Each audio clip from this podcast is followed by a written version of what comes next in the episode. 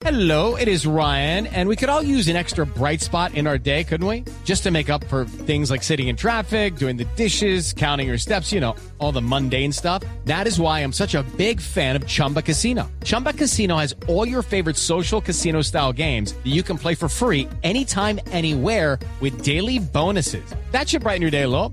Actually, a lot. So sign up now at chumbacasino.com. That's chumbacasino.com. No purchase necessary. BGW. Void were prohibited by law. See terms and conditions. 18 plus. Senador Antonio Navarro respondió al llamado a declarar por parte de la Fiscalía General de la Nación por Jonathan. los hechos de la toma del Palacio de Justicia.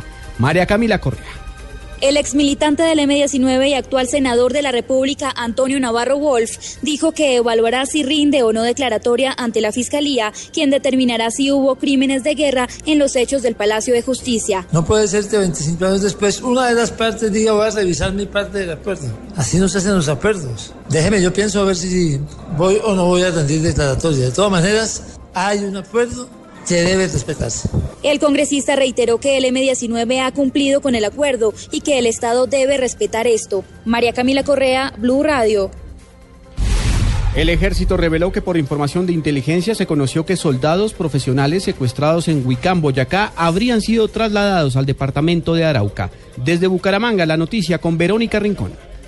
El general Jorge Jerez, comandante de la segunda división del ejército, confirmó que las operaciones tendientes a la liberación de los soldados profesionales André Felipe Pérez y Blaider Rodríguez, secuestrados por el ELN el pasado 26 de octubre en Boyacá, fueron direccionadas a límites entre este departamento y Arauca, pues asegura por información de inteligencia que los militares habrían sido trasladados hacia esa región del oriente del país. Los bandidos al parecer están delinquiendo ahí, movieron nuestros hombres hacia ese lado, pero también tenemos unas operaciones en Boyacá, donde también tenemos otras informaciones sobre el sector de Huicán y el Espino. Entre tanto, las autoridades también realizan operativos en el sur de Bolívar para la liberación del ingeniero Alex Almanza, secuestrado el pasado fin de semana. En Bucaramanga, Verónica Rincón, Blue Radio.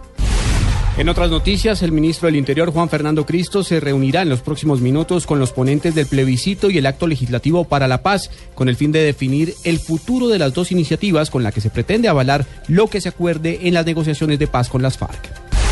Ante el juez tercero penal del circuito de Yopal en Casanare fue radicado el escrito de acusación en contra de John Jairo Torres, alias Calzones, por el cargo de urbanización ilegal como presunto autor. En información internacional, el Tribunal Constitucional Español sorprendió este miércoles con una resolución del Parlamento catalán que proclama el inicio del proceso destinado a llevar a la región hacia la independencia de España en 2017 a más tardar. Ampliación de estas y otras informaciones en blurradio.com. Continúen con Blog Deportivo.